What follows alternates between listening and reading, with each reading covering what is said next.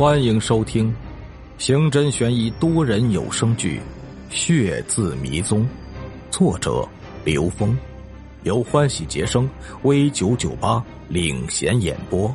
欢迎收听订阅。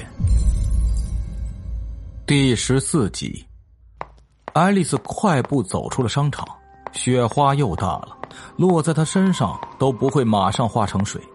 她看到不远处有一家商场。她犹豫了一下，还是去拦了出租车。她本来想在商场里买安全套的，但想到闺蜜还在附近，就决定到林茂伟家不远的小超市再买。坐上出租车，说了地址以后，爱丽丝靠在后座上叹了口气。她和林茂伟在一块已经两年了，每次林茂伟都不愿意用安全套，他多次用甜言蜜语劝说，有时候林茂伟也会听他的。但这两年下来，他还是怀孕了两次。即使这样，林茂伟还是不愿意用套。他只顾自己爽，从没想过他的感受。也难怪，爱丽丝是他花钱买的，为什么要在乎他的感受呢？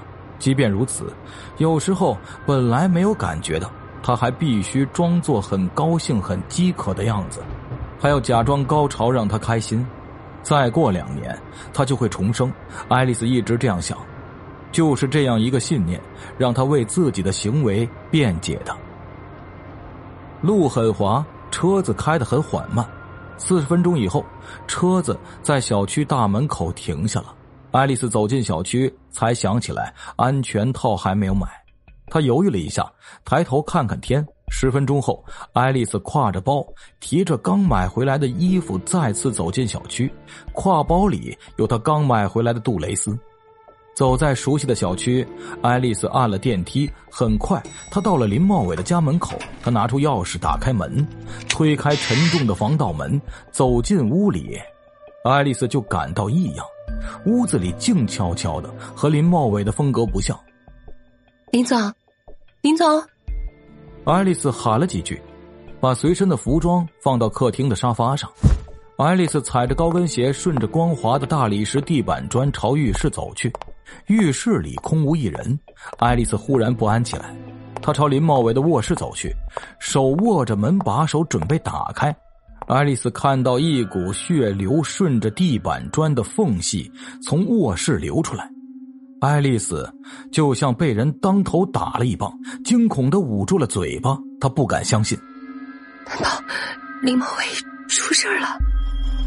她在心里闪过无数个念头，不知道该不该打开卧室的门。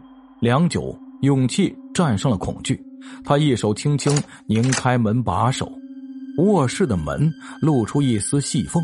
爱丽丝看到一个骇人的画面。林茂伟满身是血，仰躺在地上，床上、床头柜、衣柜、墙壁、台灯上都是血。爱丽丝急忙把门带上，捂着嘴，跌跌撞撞的跑向卫生间，对着洗脸盆“哇”的一声吐了出来。吐的差不多了，爱丽丝洗了一把脸，急匆匆掏出手机拨了报警电话。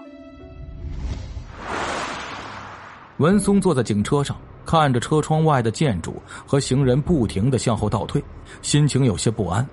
从何正南遇害的时候留下的血渍和无法破解的密室，他就预感到这不是一件普通的杀人案。为了不造成恐慌，文松选择了把消息暂时不公开。接下来，他们找不到线索，迟迟无法进展，更让他相信凶手是早有准备的。坐在前排的何俊涛小心的开着车子，顺着市区最宽阔的马路朝东郊开去。一路上，写字楼逐渐减少，银行、大型超市、高级会所映入眼帘。何俊涛一边开着车，一边感叹：“在这里消费一定要不少钱吧？”文松和孙文静都没有理会他。何俊涛尴尬的笑笑。半个小时以后，车子到达了碧波园。碧波园小区是本市首屈一指的小区，房屋均价已经达到了两万一平米，能入住这里的业主自然也都是成功人士。车子从正南面拐进了小区，欢迎他们的是一个巨大的圆形喷泉，喷泉的水能喷出十米高。晚上不但有喷泉，还有音乐和经过精心装饰的灯光，让人如同在梦幻中一样。文松他们来的不巧，气温接近零摄氏度，喷泉死气沉沉的，一点生气都没有。即便如此，看着巨大的喷泉池，一样让人感到物业太过奢侈了。何俊涛一边啧啧称叹，一边打着方向盘绕过喷泉池，朝小区里开去。进入住宅区，警车在整齐的高楼之间的小路上缓慢的行驶，两侧高大的法国梧桐伸出长长的手臂，将小路上方遮住。如果是夏天，这里枝繁叶茂，树下阴影清爽宜人。每栋楼前都有一片花坛，积雪已被清理，花早已枯萎，露出植物的枝干和湿润的土壤。乖乖。我要是在这儿有一套房，还怕没老婆？何俊涛欣赏着，一边羡慕的说：“专心点开车。”文松在后座低声训斥了一句。何俊涛不敢再多话，但眼神还是忍不住朝四周瞟上几眼。车子停了，文松和孙文静走下车子，朝命案现场走去。林茂伟住在十八楼。在等电梯的时候，文松对孙文静轻声说道：“去找保安，把监控调出来。”孙文静点点头，快步走开了。电梯很快把文松和何俊涛送到十八楼。走廊的大理石干净整洁，二人的身影在墙壁上前行。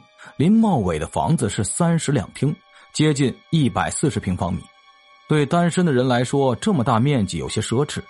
跨进客厅的门，何俊涛收起了嬉皮笑脸，开始寻找蛛丝马迹。文松径直进了卧室，他的目光被满屋子的血迹吸引住了。顺着墙上的血迹，文松的目光从墙上、床上扫射到林茂伟的身上，在林茂伟尸体旁有个血字，写着“梅”。文松的脚步跨过已经凝固的血迹，走到林茂伟尸体旁。他蹲下来，仔细的看着凶手留下的血字。这个“梅”字到底是什么意思？他抬起头对何俊涛说道：“调查一下死者和何正南的关系。”何俊涛点点头，走了出去。何正南遇害以后，文松带着何俊涛和孙文静把他的亲戚朋友调查了个遍。何正南认识的人当中没有带“梅”字的，难道“梅”字另有所指？文松站起身，退回房间门口，站着环视着满屋子血迹，想象着凶手是如何行凶的。他的手机在裤袋里震动起来，文松打开手机，是孙文静打来的。文松皱了皱眉头，这个时候他不应该打电话过来的。